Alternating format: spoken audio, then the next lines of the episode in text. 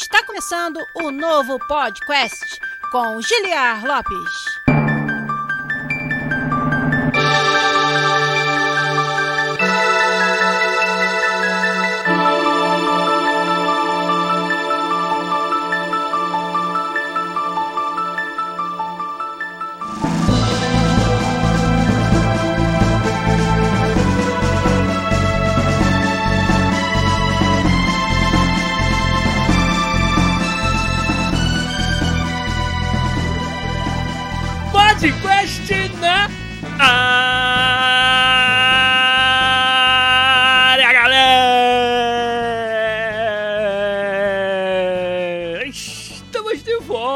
Mais uma vez nesse, que é o único podcast que você conversa em português com profissionais da indústria de games internacional. Eu sou o Giliar Lopes, designer do game da série FIFA aqui na Electronic Arts, em Vancouver, no Canadá.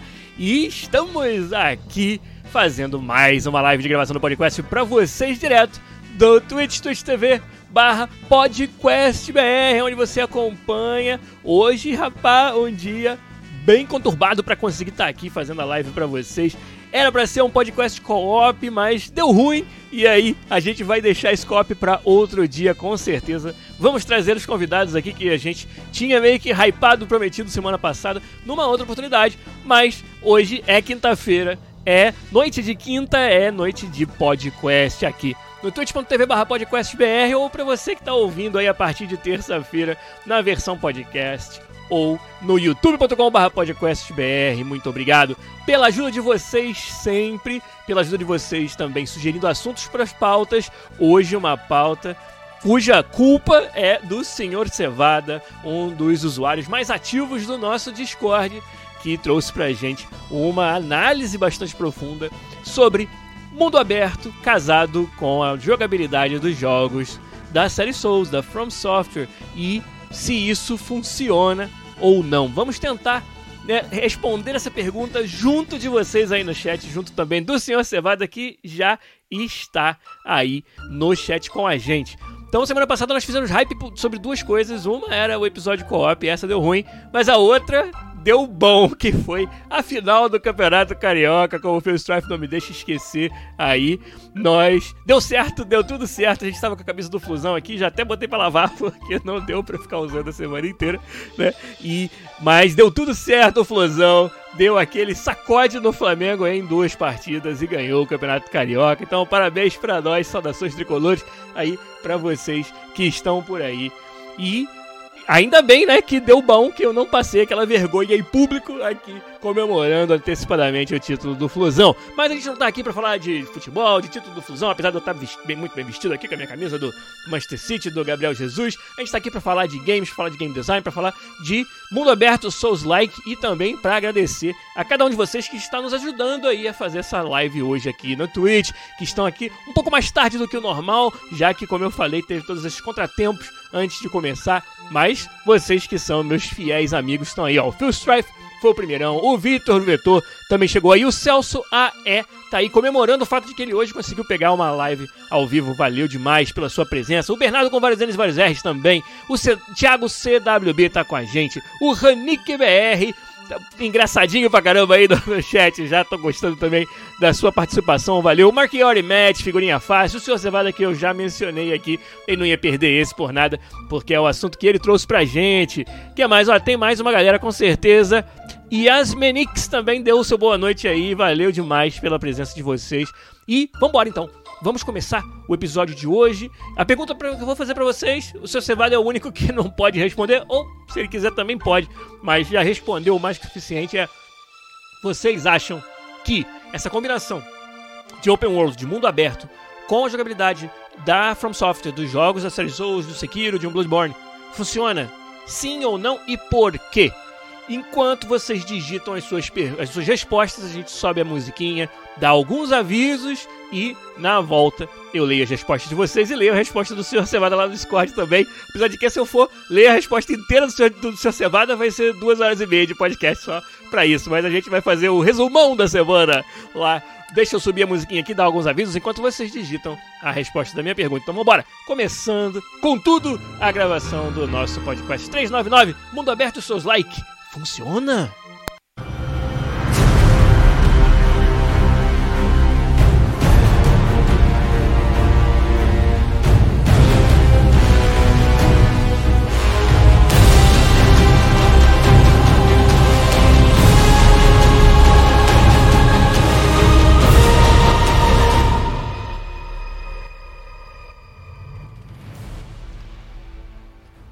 Os avisos de hoje não tem grande novidade para vocês. São os avisos de sempre, enquanto a gente curte aí no fundo uma trilha sonora de Dragon Age Inquisition. E o Hanik BR perguntou onde tá a camisa do Fluminense. Tá na máquina de lavar, rapaz. Eu usei muito essa semana e aí não deu pra trazer. Mas ó, se voltar aí no podcast semana passada no youtube.com.br podcastbr, você me encontra lá com a camisa do glorioso Fluminense Futebol Clube, campeão carioca 2022.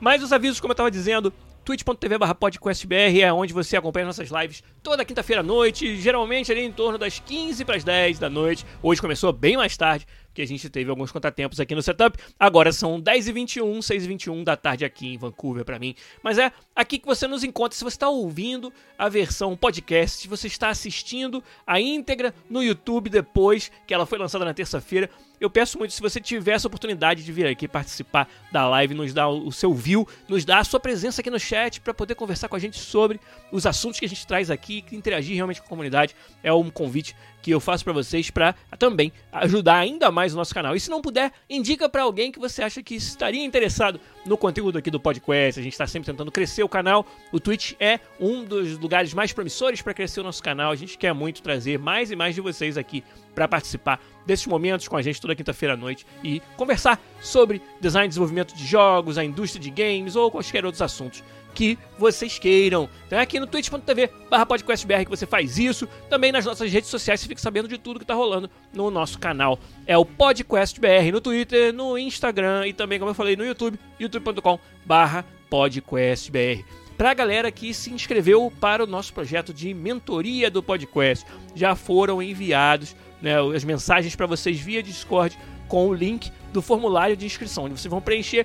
Vou me dar algumas informações. Foi muito bem é, montado pela nossa assessoria esse formulário, onde vão, vão me permitir entender um pouco melhor o, qual é o objetivo que vocês desejam alcançar com a mentoria e né, a, alinhar esses objetivos com aquilo que eu posso oferecer, como eu tinha falado aí alguns episódios atrás. Então, você que né, me pediu e não recebeu o formulário, pode, pode ter sido uma falha aí em encontrar você no Discord me avisa aí no Discord o mais rápido possível. Entra lá no discord.link barra podcast. Você entra no nosso servidor e lá no alto à direita tem o meu usuário, Giliar Lopes. Só entra lá, mandar uma DM pra mim, manda um friend request também, um pedido de amizade e a gente vai é, providenciar isso aí, vai mandar o link para vocês. Mas olha, muita gente já preencheu o formulário, alguns ainda faltam, então em muito breve a gente vai fazer o nosso processo de seleção e vamos avisar a todos que preencheram o formulário né, qual foi o resultado. Né? Eu estou vendo ainda quantas vagas a gente vai poder oferecer, dependendo também da cadência que vocês é, desejam para essa mentoria, mas estou muito empolgado com, em tirar esse projeto do papel finalmente aí antes do fim do mês de abril ainda.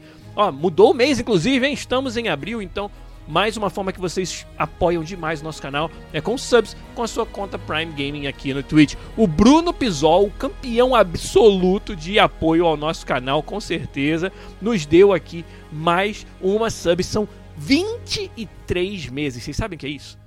Mais um mês, o Bruno Pisol vai completar dois anos de apoio ao nosso canal.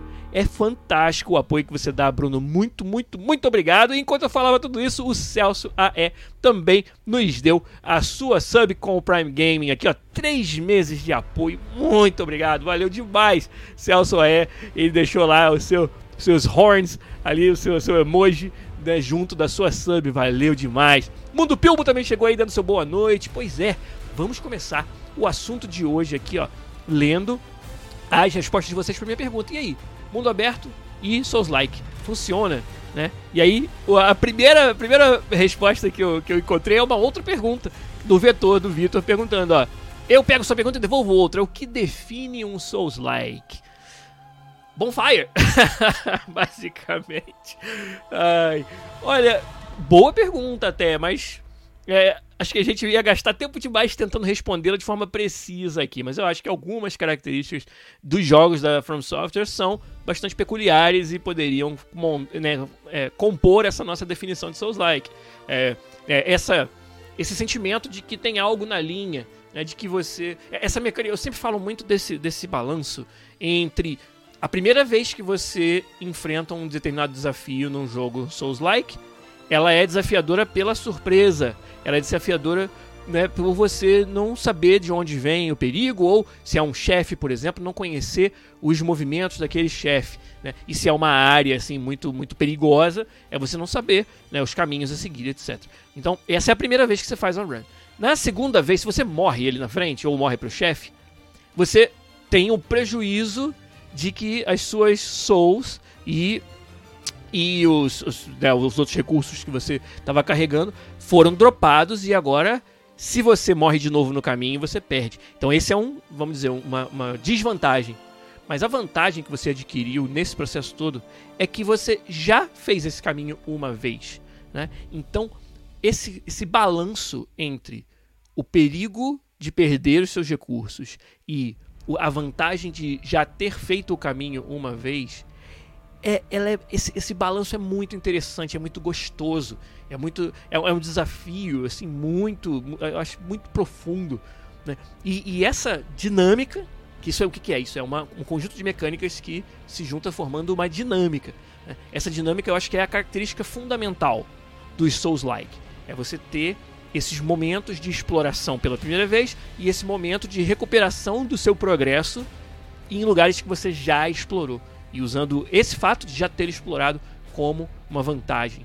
Né? Então, para mim, essa é a, se eu fosse se tivesse que escolher algo que define, seria essa dinâmica, né? que é o que define para mim os jogos Souls-like. Mas, assumindo que a gente é, é, pode passar por cima dessa pergunta um pouco, né? É, e, e, e né, meio que combinar que entre nós aqui, ah, Souls-like é mais ou menos isso aí, é mais ou menos os jogos da From Software né? É mais ou menos série Souls, Bloodborne, Sekiro e agora Elden Ring. Isso combinado com o mundo aberto funciona? E aonde que não funciona? Onde funciona melhor? Onde funciona pior? Né? Então vamos ver o que mais vocês falaram aqui. Ó. Vamos ver se alguém respondeu a minha pergunta com uma resposta, né? Propriamente. Vamos ver aqui. Né? É, o Alan DB falou. É, Alan Dib, né? Nunca tinha jogado direito um Souls da From e me pegou pelo fato de ser mundo aberto. Então acho que funciona. Olha aí uma das primeiras respostas é, legais da nossa pergunta, né? Pô, sabe por que, que funciona? Porque me fez, um não jogador de Souls, apreciar um jogo da From Software. Achei muito legal esse comentário, Alan Dib. Queria, se você pudesse, falar um pouco mais sobre se você encontrou aquilo que você esperava no Elden Ring. Né? É, tendo ouvido falar dos jogos da From Software, mas sem ter jogado, né? Eu imagino que tinha um estigma da dificuldade, né? da frustração, talvez, né? e do get good, né? dessa atitude que o jogo tem de não te pegar na mão. E aí eu queria saber se você encontrou isso no Elden Ring ou se teve alguma coisa no jogo que tornou a experiência, a curva de aprendizagem para você mais palatável, vamos dizer assim. Seria bem legal saber um pouquinho mais do que, que você sentiu com esse jogo. Né? O Celso falou, ó, em, em questão de gameplay, o Souls-like com o Open Road ficou maravilhoso. A From sabe bem recompensar os jogadores curiosos e observadores. Isso, esse é um fato. Essa última frase está perfeita. A From sabe como ninguém recompensar o jogador explorador, curioso, observador. Mas acredito, continua aqui o Celso, acredito que o jeito que a From Software encara as subquests não bateu muito bem. Quando é mundo aberto, tudo acaba ficando muito confuso, já que não tem bordas, então você acaba perdendo sem retorno vários detalhes. Muito bom o seu comentário, acho que é um ponto a gente conversar sobre esse formato, é, vamos dizer, é, des, sei lá, descompromissado, não sei se é o nome, mas essa forma de até falta de acompanhamento de quests, né, falta de um journal, né, isso que é uma característica tão importante dos jogos Souls-like, mas que quando você junta no mundo aberto traz alguns problemas. Nós vamos chegar nesse assunto no, na parte principal do nosso programa. Né? O Phil Strife falou mais o que aqui? Ele acha que o Elden Ring é o primeiro passo na, na conjectura mundo aberto e Souls-like. O pouco que ele viu deixou com um gostinho de quero mais em termos de narrativa e lore. Mais narrativa até do que lore, mas como disse, um primeiro passo. Essa é uma outra grande constatação que eu acho que é bem justa de fazer que Elden Ring é apenas o começo. Né? Vocês voltarem, talvez três ou quatro podcasts atrás, foi quando nós fizemos uma análise mais profunda da jogabilidade do Elden Ring aqui. E alguns dos temas que nós vamos falar hoje são uma continuação daquilo, sendo que eu pude jogar mais e pude também colher mais a opinião de vocês, de muitos dos meus amigos, de muitos dos membros da nossa comunidade no podcast. Então, acho que vale a pena a gente atualizar essa conversa. E eu também queria é, usar o post do Sr. Cevada, como eu mencionei, no nosso Discord, discord.link podcast, lá no canal O Que Estamos Jogando, que foi um post bastante extenso, bastante detalhado, que eu acho que vale super a pena a gente tentar comentar ponto a ponto aqui, que, porque tem, muito, tem muita informação legal ali que eu, que eu achei que eu me identifiquei com ela também, né? Vamos ver aqui que mais. Né? O, o Vetor, o Vitor falou, ó, na opinião dele, que nunca jogou nada nesse estilo, parece ter funcionado bem no Elden Ring. Ao invés de dar murro em ponta de faca, o jogador pode simplesmente ir para outro lugar. Essa, essa é, eu acho que é uma faca de dois gumes, né? Essa, essa faca que você vai dar o murro na ponta dela, ela tem dois gumes nesse caso. E eu acho que a gente vai, vai comentar bem sobre isso já mais ali na frente, né? que mais que vocês falaram aqui? Né? É, deixa eu ver aqui.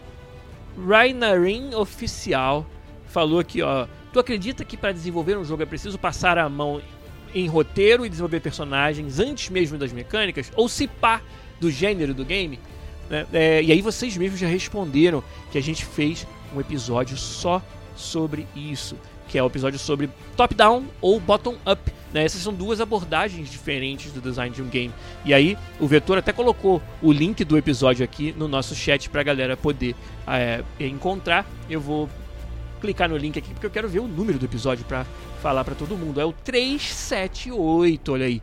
Desafios de game design top-down ou bottom-up. Então, quem quiser saber a resposta dessa pergunta, mais sobre esse assunto, é lá no podcast 378 que vai encontrar. Olha, vocês falaram muitas outras coisas aqui, mas é, talvez a última, o último comentário que eu vou ler foi um comentário que eu pedi, né? Do Alan Dib, que falou aqui, ó. Quando fui jogar, imaginei que iria ter mais NPCs amigáveis. É, é um mundo bem nada amigável, né? O mundo do, do, do Elden Ring. Foi bem diferente a experiência de aprender a morrer sem ficar com raiva. Olha que, que detalhe, que insight fantástico. Essa frase tem bastante peso. Aprender a morrer sem ficar com raiva.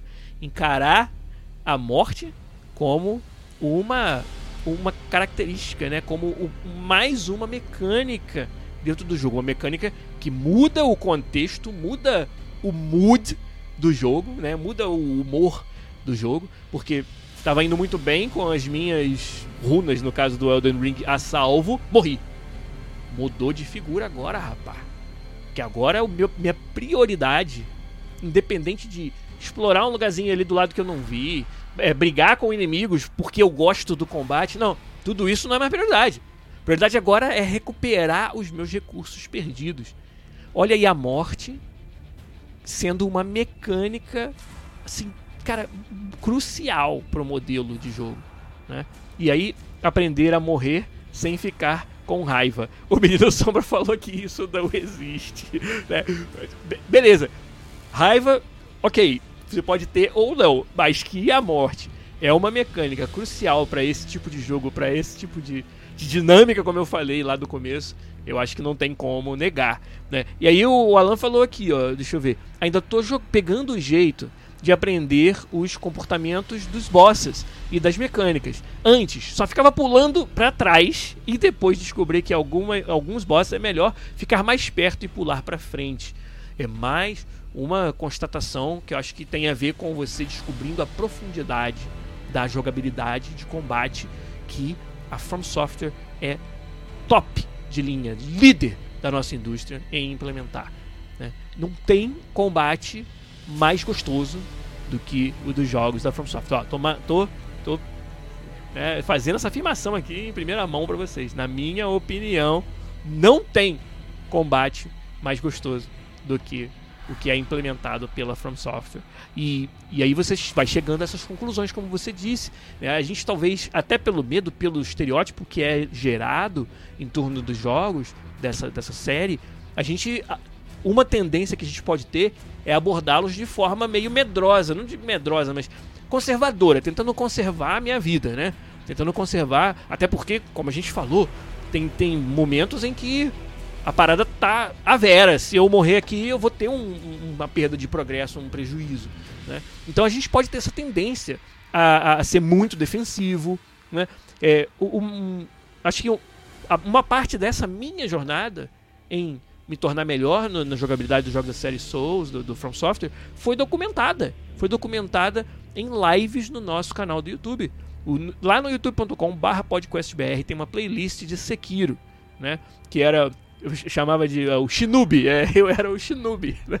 E, e, e, durante essa, essa jogatina de Sekiro, principalmente quando eu enfrento um, um chefe, seu Cevada, me lembra o nome do chefe. Um chefe que você enfrenta logo no começo, depois você enfrenta no meio e chega no final, ele também é parte da, da, da do briga final. É Genichiro, eu acho que é.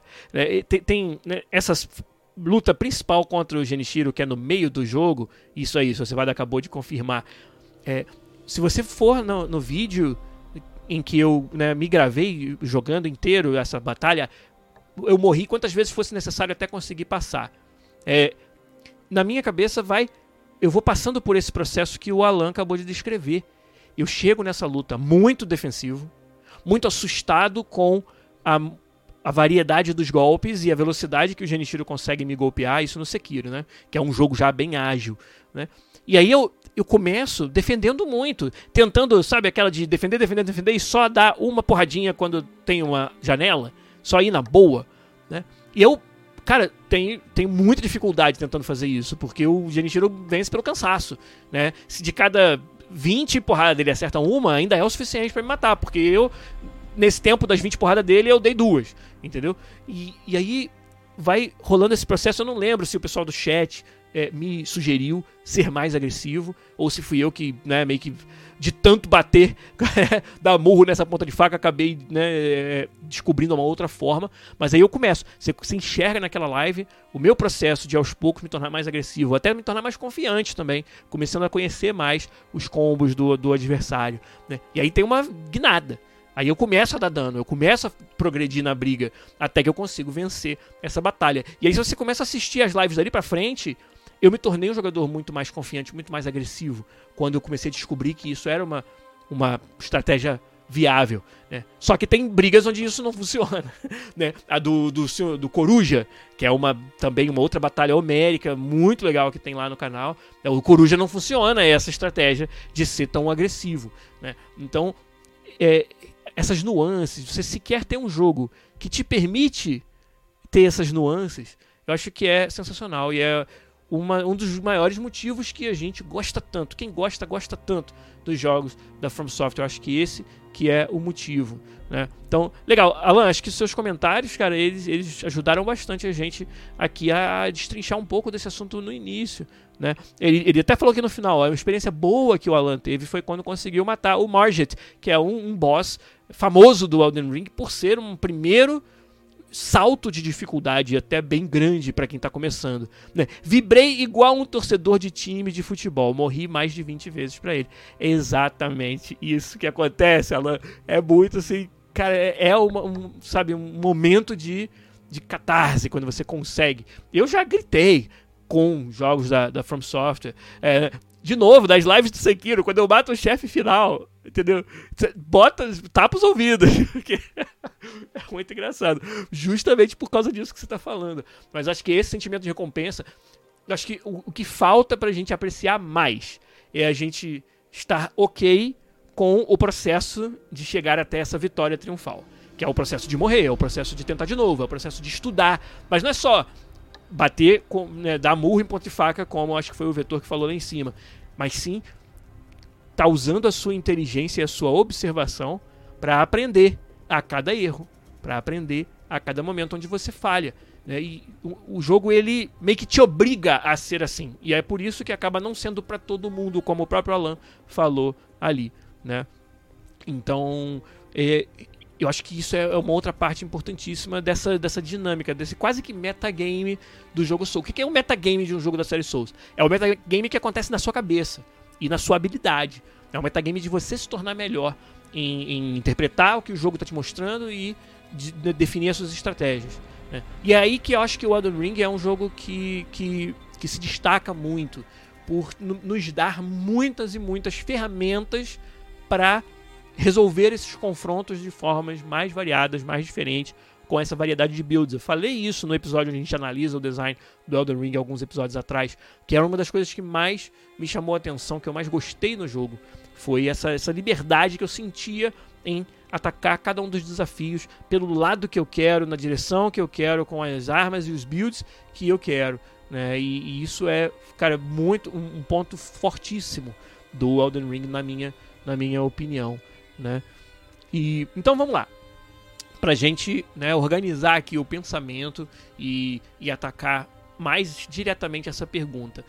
Souls-like, beleza, falamos bastante de Souls-like, mas e o mundo aberto? Onde entra nessa história? Essa combinação, aonde ela funciona bem e onde ela talvez não funcione tão bem assim.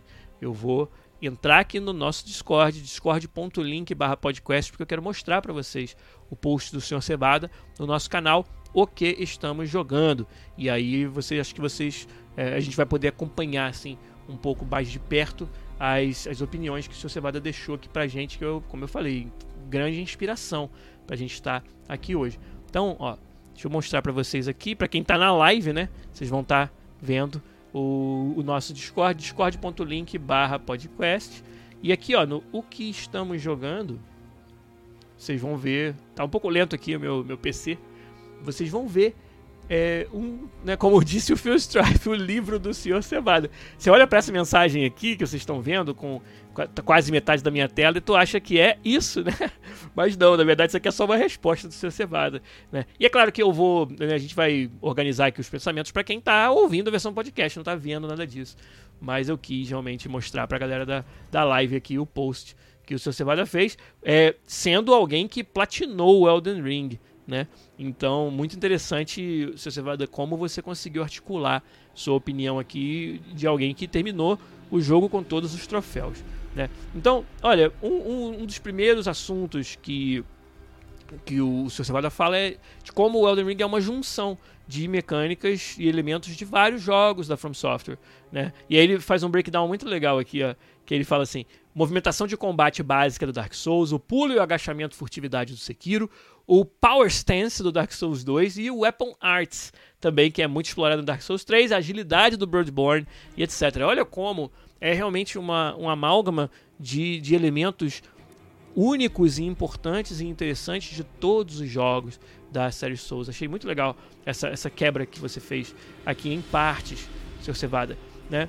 E aí ele né, entra um pouco mais no, no, detalhe de progressão de armas, né? Que acho que a gente não precisa realmente entrar. Mas aí quando ele chega, aqui ó, segundo ponto, é o mundo aberto. Né? É um elemento passível de muitos elogios, mas também trouxe muitos problemas, disse o Sr. Cevada, quando pensamos nesse gênero de jogo.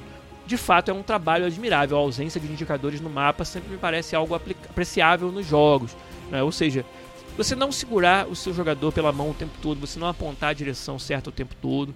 É, isso para jogos de mundo aberto onde tem muito que explorar, onde tem muita recompensa por você ir procurar esses, esse conteúdo. É, eu acho muito legal quando ele não coloca uma seta no seu caminho. Né? Os jogos da Bethesda fazem um excelente trabalho de popular o mundo também. Série Fallout, série né, é, Elder Scrolls, como Skyrim, por exemplo. Olha como tem conteúdo e conteúdo maneiríssimo, conteúdo muito de quali muita qualidade quando você explora os jogos da Bethesda e também o outro jogo que vem à mente, obviamente, é o Zelda Breath of the Wild, né? Com certeza. E mas aí o senhor Cevada continua falando sobre mundo aberto e, e, e o Elden Ring, né? Então fala, ah, é, gera uma vontade de explorar diante do desconhecido as possíveis recompensas que a aventura nos trará. Não só diante da variação ambiental, que realmente é muito grande, né, mas também na criatividade dos desenvolvedores em montar as surpresas. Esses são os famosos set pieces, que eu sempre falo, né, que é um conceito do level design, onde você prepara o terreno para o jogador entrar e ter ali uma experiência de encontro única, diferenciada, né? Então é, é como se você armasse num tabuleiro de RPG mesmo a posição dos inimigos, as armadilhas, sabendo que o jogador vai entrar por essa direção, ou dando até múltiplas soluções, múltiplas direções que o jogador possa entrar. No Elden Ring acontece muito de você ter set pieces que podem ser abordados de duas direções até opostas, porque você não sabe se o jogador vai estar vindo do sul para o norte ou do norte para o sul. E aí cada um desses caminhos tem uma forma diferente de você abordar a, o acesso a essa área, né? E, ah, por exemplo, a entrada sul é mais vigiada do que a norte, né? Mas a norte, em compensação, é, você vai pegar alguns inimigos pelas costas, mas vai ter outros perigos, ou ela tá cheia de armadilhas, né? Então, os set pieces que já eram uma, uma, um ponto forte dos jogos da From Software, só se fortaleceram ainda mais no Elden Ring. O, o mundo aberto deu para From Software um campo ainda mais fértil para semear cada um desses set pieces que são fantásticos. É uma das especialidades realmente da From Software e torna a sua exploração ainda mais recompensadora. Que muitas, muitas vezes não é pela recompensa em si, não é pelo item que você vai encontrar. Que até o Sr. Civada fala sobre isso mais ali embaixo e eu quero falar sobre esse assunto também. Sobre como o mundo aberto traz problemas para progressão de poder e, e, e, upgrade dos seus itens, né, do seu build. É, mas às vezes não é nem por causa do item. O item nem serve de muita coisa, mas você ter a experiência de enfrentar aquele set piece, né, aquela vamos dizer, aquele arranjo de tabuleiro que o level designer, os level designers brilhantes da, da From Software fizeram para você, é que é o que faz para tudo valer a pena, independente até da, da recompensa nesse caso, né? E aí, disse o seu Cevada aqui, ó. Contudo, o mundo aberto criou alguns problemas. O gênero Souls-like sempre foi marcado pela satisfação da superação das dificuldades.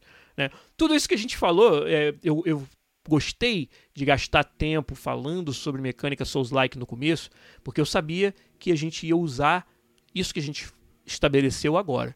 Né? Então, quando a gente estava conversando com o Alan Dib sobre a experiência dele, depois sobre a minha experiência em ultrapassar as dificuldades, vencer as dificuldades do jogo, é, isso é, é um outro elemento fundamental, como o próprio Sr. Cevada falou, dos jogos da From Software. E aí o Sr. Cevada sentiu, e eu também senti, que o aspecto mundo aberto, enquanto ele é, eu falei até num comentário do Vetor que é, é uma faca de dois gumes, o fato de você poder é, desistir de uma briga muito difícil e fazer outra coisa e voltar quando você estiver mais forte. Né? O, o problema do mundo totalmente aberto, né? E, e, e eu entendo que para uma primeira tentativa da, da From Software eles tiveram que fazer bem aberto mesmo, né? Mas um, um, um, problema que eles enfrentam com esse jogo é ser aberto demais, ter muitas áreas para as quais você pode recorrer para ter um desafio um pouco menor e dar um level up ou encontrar mais equipamento. E aí acaba que tira um pouco desse desafio, tira um pouco desse sentimento de conquista, porque ah, não está dando certo? Vou lá levelar mais um pouquinho. Né? E, e, e, tem. O ambiente é tão vasto né? que se você explorar cada um dos, dos, dos pedaços do mundo que estão disponíveis para você a fundo, se você for em cada cantinho, se você realmente né, exaurir o mapa de coisas a se, a se encontrar, você vai levelar. E você vai estar tá num, num, num patamar de poder tal que provavelmente os desafios que eram para ser maiores ali em volta de você já não vão ser tão grandes assim. Né? Eu estou no momento no level em torno do level 100 no, no Elden Ring e já estou sentindo isso. Já senti que a minha progressão de poder ela foi mais acentuada do que a minha progressão de espaço. Né? Então eu estou encontrando desafios no espaço que eu estou explorando que provavelmente foram feitos para níveis abaixo daquele nível que eu cheguei. Né? E não, eu não procurei, eu não fiz grinding, eu não, sabe, não, não foi de propósito. Realmente a progressão natural me levou ao nível 100, numa área onde os maiores desafios ali em torno são nível 80. Entendeu? E na hora que eu chegar no desafio nível 100, talvez eu já esteja no nível 120.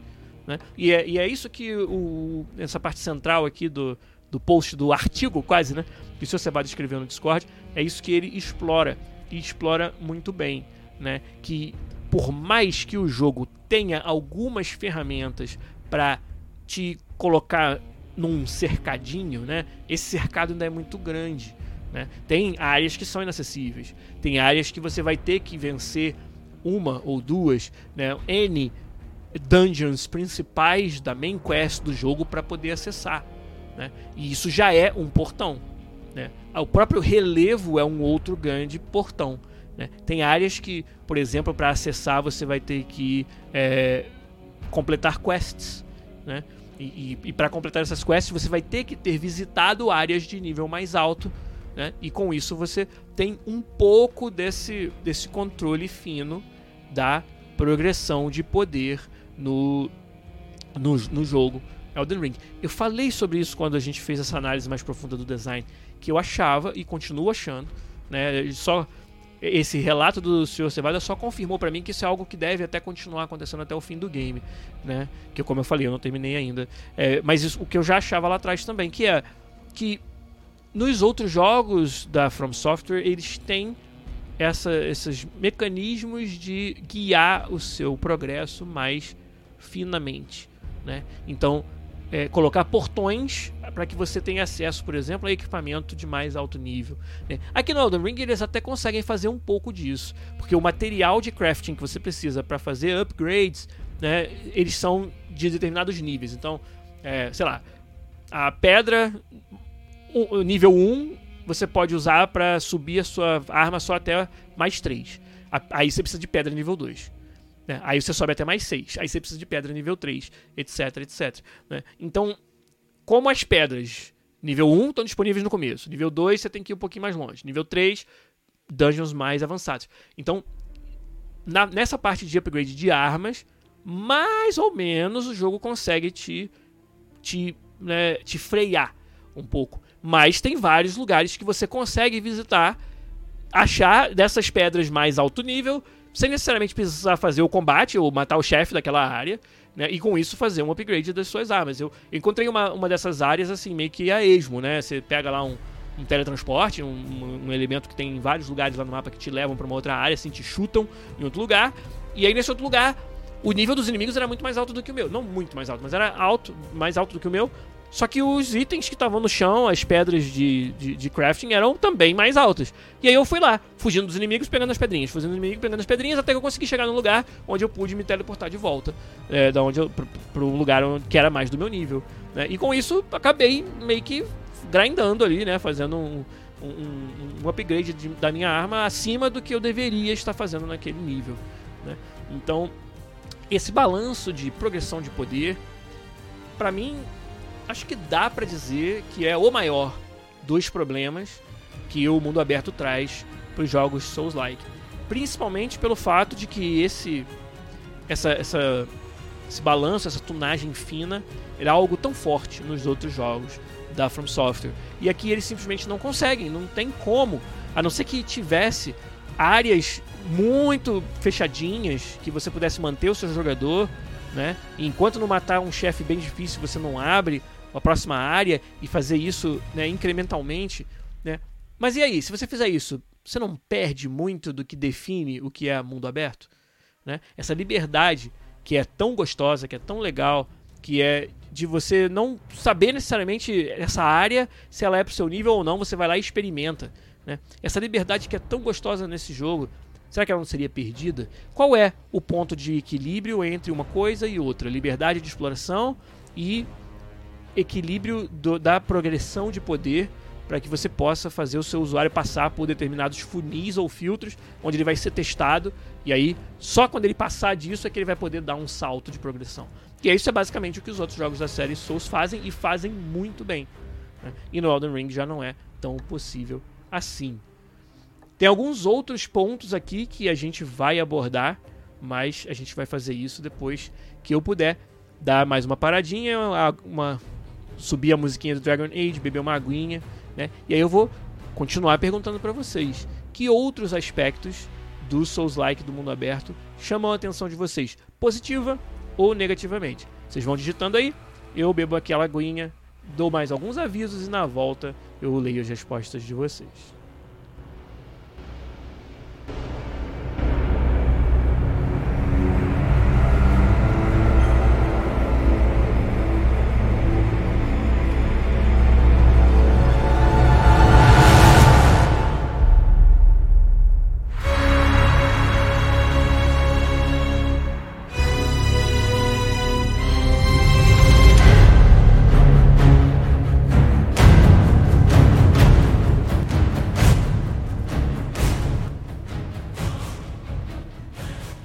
Podcast 399 de volta aqui falando sobre mundo aberto e Souls Like. E antes da gente continuar, alguns avisos para vocês. Já falei bastante sobre como você pode nos apoiar aqui na Twitch, twitch.tv barra podcastbr, dando a sua sub com a sua conta Prime Game. Não pode dar uma sub? Convida os seus amigos a conhecerem o canal. Venha aqui e nos prestigie durante as quintas-feiras à noite nas nossas lives. O seu view, né, o seu, sua visita, ela conta muito para ajudar que o nosso canal possa estar crescendo cada vez mais. E mais é claro, se você puder escolher o Podcast BR como seu canal para dar aquela sua sub com a conta Prime Gaming todo mês, a gente vai ficar muito, muito feliz. Além disso, temos todos os nossos patronos no Patreon e no PicPay que nos ajudam a manter o canal em pé e o conteúdo em dia. Então é lá no patreon.com barra podcast ou picpay.me barra podcast. Lá você vai encontrar nossas campanhas de financiamento coletivo, vai poder se tornar um patrono, vai poder também se tornar patrono premium. E esses sim tem acesso exclusivo a salas secretas no nosso Discord, onde a gente troca ideia e também faz hangouts. O hangout, oficialmente, ele é uma hora, uma vez por mês, em que a gente fala sobre o que vocês quiserem. Mas né, recentemente estamos fazendo toda sexta-feira. A gente entra ali no chat para bater um papo, fazer meio que um hangout informal. Quem tiver lá na hora entra. Se eu tenho um tempinho, eu vou lá. Se não fico uma hora, fico meia hora. E outro dia a gente ficou uma hora e meia. E amanhã, sexta-feira, a gente vai fazer de novo. Então, você que quer esse acesso diferenciado, que quer participar ainda mais profundamente da nossa comunidade, é se tornando um patrono premium lá no patreon.com/podcast ou no picpay.me podcast que você faz isso. Um abraço e um muito obrigado para todos os nossos patronos premium, muitos deles que estão aqui no nosso chat da Twitch hoje também. Mas vamos embora, vamos finalizar o, o podcast de hoje falando sobre mais pontos, né, de talvez pontos em que mundo aberto e Souls like dão certo e pontos em que talvez não dão tão certo assim, né? O, o, o Vetor, o Vitor falou ali que o, o, equilíbrio de progressão de poder em mundos abertos, em que os inimigos não escalam com o jogador, parece ser uma tarefa impossível. É, acho que o que é realmente impossível é você ser completamente aberto e conseguir fazer esse balanço. Né? A não ser que a sua progressão ela não esteja necessariamente ligada com a repetição das mesmas mecânicas de combate. Se combate não desse XP, se o que desse XP fosse quest, aí você consegue fazer esse controle maior. Mas um jogo onde né, você precisa recompensar as ações e o combate do seu usuário com recursos que vão contribuir para o crescimento dele, realmente fica quase impossível essa tarefa, a não ser que você não seja mais tão aberto assim, como a gente estava falando lá antes do, do intervalo, né? O, o, Alan falou: acho positivo o fato de poder ir para outros lugares, subir o nível e depois seguir com a parte principal. É claro que isso é positivo, cara, eu concordo demais. Né? E ele disse: é bom porque faz com que não fique monótono sempre treinar nos mesmos inimigos. É aquela coisa do, do, do soco na ponta da faca, que o Vetor falou lá em cima. Né? É um jogo que te permite espairecer, quase, né? É, você, Alan, enfrentou um dos primeiros chefes e um chefe muito famoso do Elden Ring, como você contou aí, que foi o Margit. E, e ele é um, um chefe que faz com que muitas pessoas é, bem que batam nele, fiquem presas e aí desistam, vá explorar mais, vá para outros lados do mapa que ainda não foram. Até porque você pode chegar no Margit muito cedo, muito cedo, né? E, e aí com isso é, usufruir um pouco do que você acabou de descrever. E isso eu acho que é um ponto positivo, sem dúvida nenhuma. Mas ele traz esse desafio de, ok, o quanto eu devo deixar isso acontecer e o quanto isso pode estragar o sentimento de conquista perante a dificuldade do jogo. É esse balanço que é muito difícil de fazer e que tanto o Sr. Cevada quanto eu achamos que no Elden Ring não, não foi bem feito. Ele acaba sentindo como um jogo que não traz a mesma mesmo desafio, a mesma recompensa de dificuldade que os outros jogos da From Software, né? Ó, o, Celso falou, ó, eu adorei como tem encontros e pontos onde tem eventos que só acontecem em determinadas horas do dia. Quem nunca, né, Celso, encontrou uma, uma ave do mal à noite perambulando lá, voando e atacando você de cima. É, quem nunca passou por um perrengue andando à noite no Elden Ring? Isso é muito interessante também. Né? Tem o perigo de você deixar coisas passar. Né? Tem o perigo de você, por acaso, passar por aquela área duas ou três vezes e todas elas ter passado numa hora do dia onde o evento não acontece. E nunca ter calhado de você passar na hora que o evento acontece. Né? Mas eu acho também, eu, eu acho que isso aí é, é, é, de menos, né? Isso aí é um, um, problema secundário. Eu acho que é muito mais interessante essa, esse, essa surpresa. Esse fato de que dependendo da hora do dia, né? E o, Elden Ring tem uma, uma, uma, mecânica de passagem de tempo no dia, né? Fica de noite, fica de manhã. E, e dependendo disso, você ter inimigos diferentes, itens diferentes, né? Encontros diferentes. Isso eu acho bem, bem, bem legal. Né? Ó, o Freak Time chegou atrasado, mas chegou, muito bem. É, nós estávamos aqui, então, acompanhando né, algumas da, da, das, dos pontos aqui que foram colocados pelo Sr. Cevada, né, no nosso Discord. Essa, essa parede de texto aqui, que foi uma parede de texto muito gostosa de ler. Né, muito legal, o Sr. Cevada. Ele, oh, o Sr. Cevada está falando aqui no chat, ó. O Skyrim utiliza um sistema de nivelamento. Né? Mas isso traz uma outra questão, principalmente em um jogo mais desafiador. Se o jogador não for bom em building, se o jogador fizer um build ruim, o jogo fica muito mais difícil. Ou seja, a alternativa. Quando a gente falou ali, ah, é difícil balancear um jogo de mundo aberto quando os inimigos não escalam. Ou seja, o nível deles é o mesmo, não importa o seu nível. E quando escala?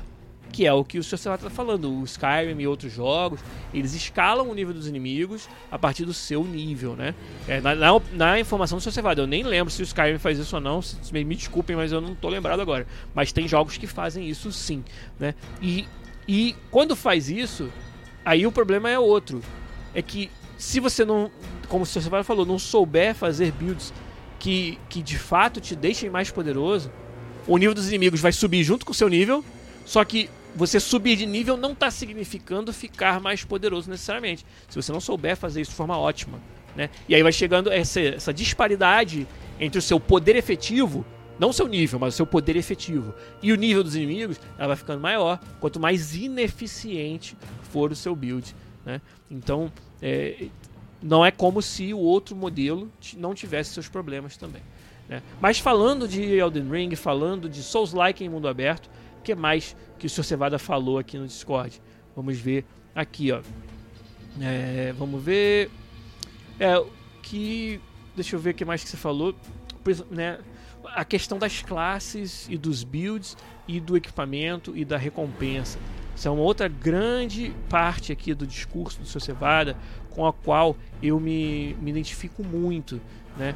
Onde ele fala que, primeiro, a escolha da classe ou do build inicial, ela parece mais importante do que ela acaba sendo, né? Isso eu, eu, eu tinha uma ideia de que isso era o caso, por ter visto, né, um pouquinho de como era essa mecânica de encontro do de, de encontros, de encontrar recompensas no Elden Ring.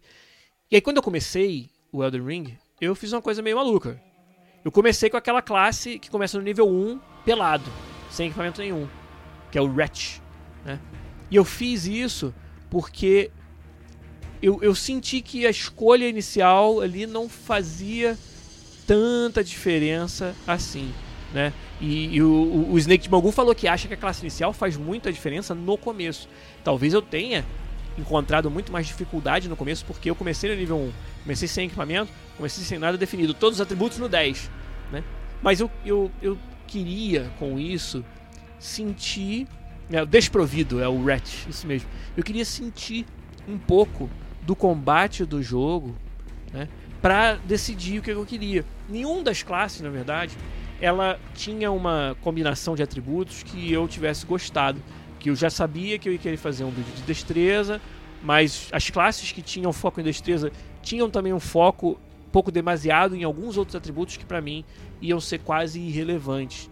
E aí fazendo o, o desprovido, o Rat, eu podia começar realmente do zero, né? E claro, o começo do jogo ia ser muito mais desafiador. É, até não achei que foi tanto assim, engraçado. Eu passei muito tempo sem equipamento bom na verdade, sem uma arma boa. Eu demorei muito, eu não li nenhum guide, então demorei muito para achar arma boa. A arma que eu fui achar, que eu mais gostei e que eu tô evoluindo ela até hoje, tô com ela até hoje, é a arma inicial de uma das outras classes, cara. Se eu tivesse escolhido a bendita da outra classe, eu tinha essa arma do dia 1, do primeiro nível, da primeira fase. E eu tive que ficar suar. Na verdade, eu nem sabia que. Eu não tava procurando essa arma, eu não sabia onde ela tava. Eu encontrei ela. E aí eu gostei muito. E aí comecei ela, pô, caramba, encaixa certinho com o meu build, vambora. Né? E ela era a arma inicial de uma outra classe. Vocês imaginam que isso? Mas é o, é o preço de eu escolher o desprovido, o Ratch. E eu acho que isso também. O, o fato de eu ter tropeçado nessa arma é um excelente exemplo dos problemas que o Cevada listou aqui no, no, no post dele com relação a como essa dinâmica de encontrar equipamento como recompensa dos do, das não, não só das quests, mas principalmente das dungeons, do, da exploração, né? Tem muita exploração no Elden Ring, tem muita, né? Isso aí é, cara, tem o que mais tem é exploração e recompensa de exploração no Elden Ring, e essa recompensa muitas vezes é na forma de equipamento. Só que 90% do equipamento que você encontra não serve no seu build. Né? Precisa de um, de um atributo que você não está investindo nele, né? simplesmente não encaixa com a sua ideia de melhor jogo. Então, é um pouco maçante você ir explorando a esmo. Eu acho que se, se, se as set pieces, né? se resolver os conflitos não fosse tão gostoso, a gente ia ter um problema muito sério. Né? Faltou falar qual é a arma, né? É a Uchigatana, é a arma do samurai é, que eu estou usando até agora.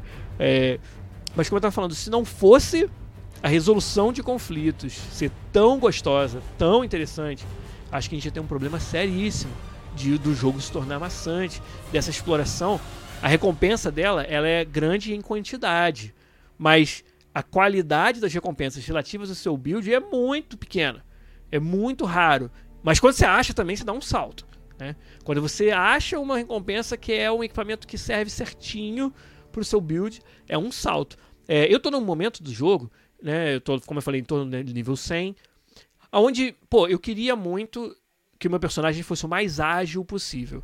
Então tem uma mecânica lá de peso do seu equipamento, onde você pode ter o peso leve, médio ou pesado. Então, pesado não funcionaria para mim de jeito nenhum. Eu, no momento, estou no peso médio. Mas eu queria estar no peso leve. Só que eu não encontro armadura, equipamento que seja minimamente usável e que me permita estar no, no nível de peso leve. Para minha rolada ter, ter, ela não é mais ágil, eu acredito, mas eu acho que ela tem mais frames de invencibilidade, por exemplo.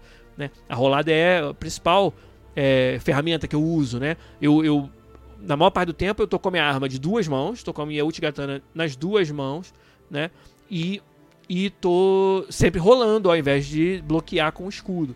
Né? Mas eu não encontro equipamento minimamente decente que me permita estar tá no nível leve de, de peso. Então tem que jogar no nível médio. Entendeu? E mesmo no nível médio, sinceramente, eu acho que o meu equipamento está defasado. Eu sinto que eu sou meio que de papel.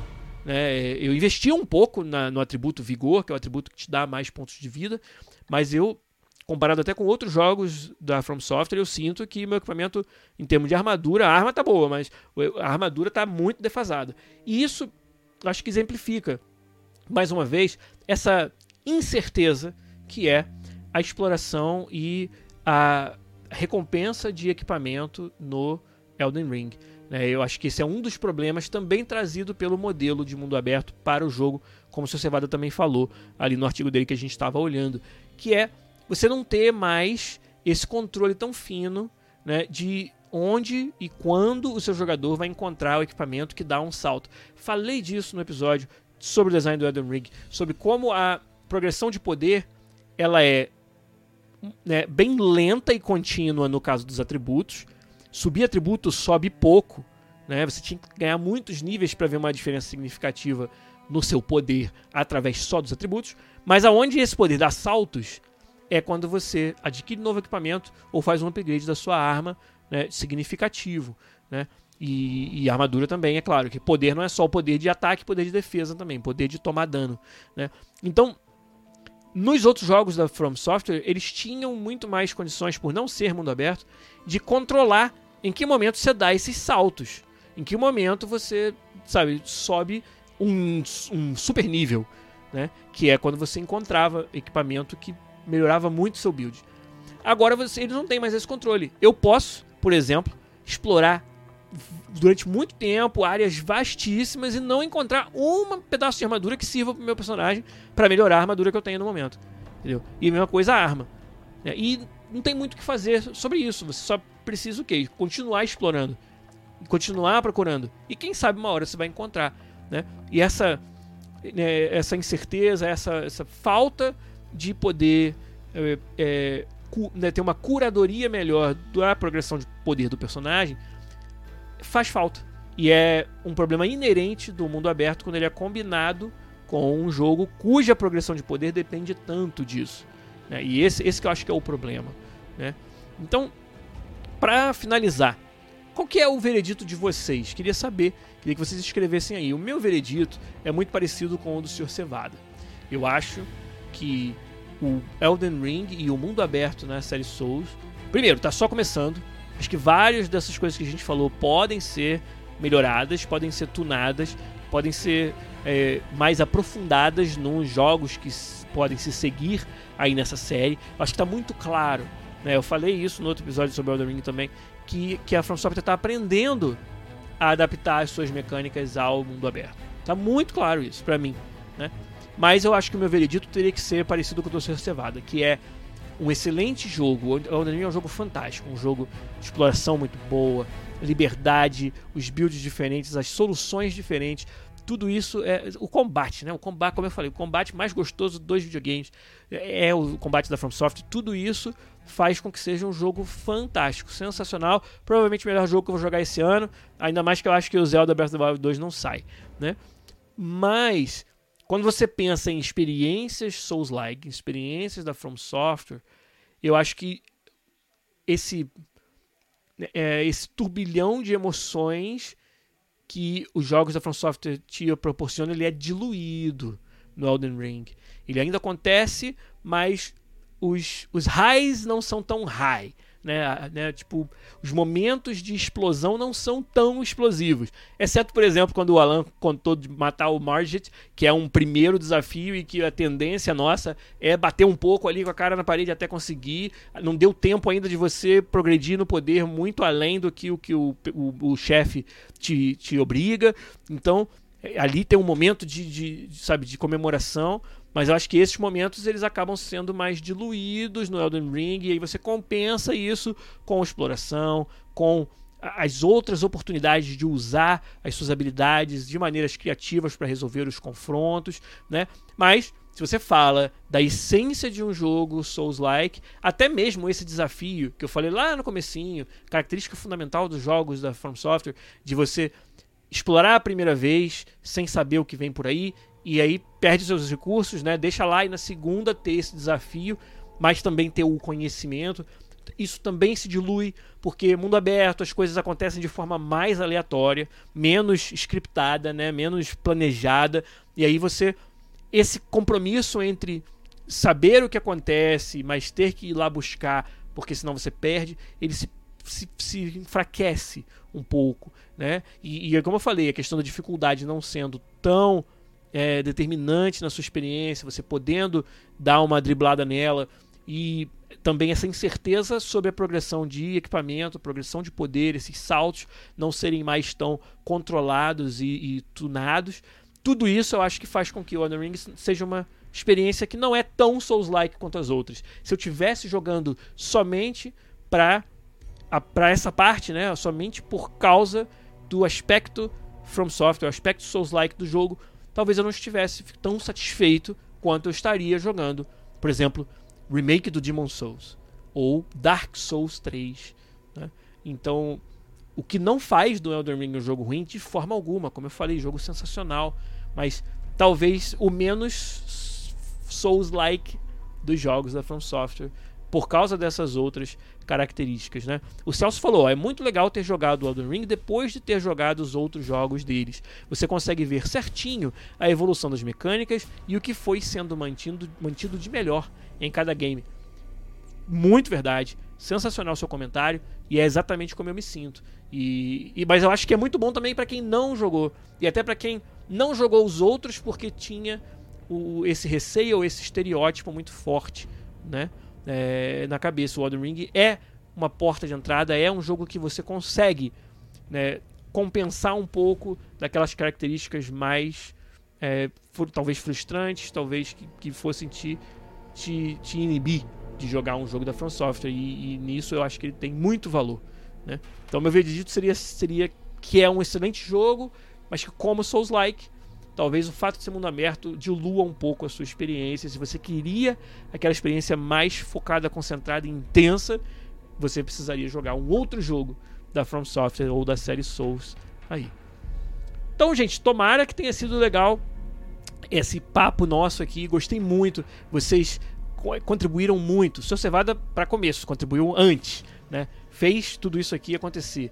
E todos vocês aí também no chat é, deixando seus comentários, cada um com uma perspectiva, uma experiência diferente do jogo. Isso foi super legal. Essa experiência acho que foi muito boa de fazer o episódio. Um episódio que, cara, até pouco tempo eu não sabia que ele ia existir nesse formato, porque, como falei, a gente ia fazer um co-op e acabou não rolando, mas ele vai ficar para uma oportunidade no futuro. A gente vai ajustar os ponteiros de novo e com certeza vai trazer os mesmos convidados que a gente tinha planejado aqui para fazer um co-op gostoso com vocês aí.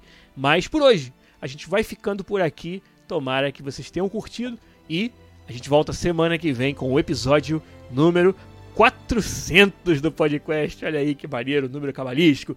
Mas um abraço para vocês por hoje. Guilherme Lopes se despede e até semana que vem com mais um podcast. Valeu, tchau, tchau.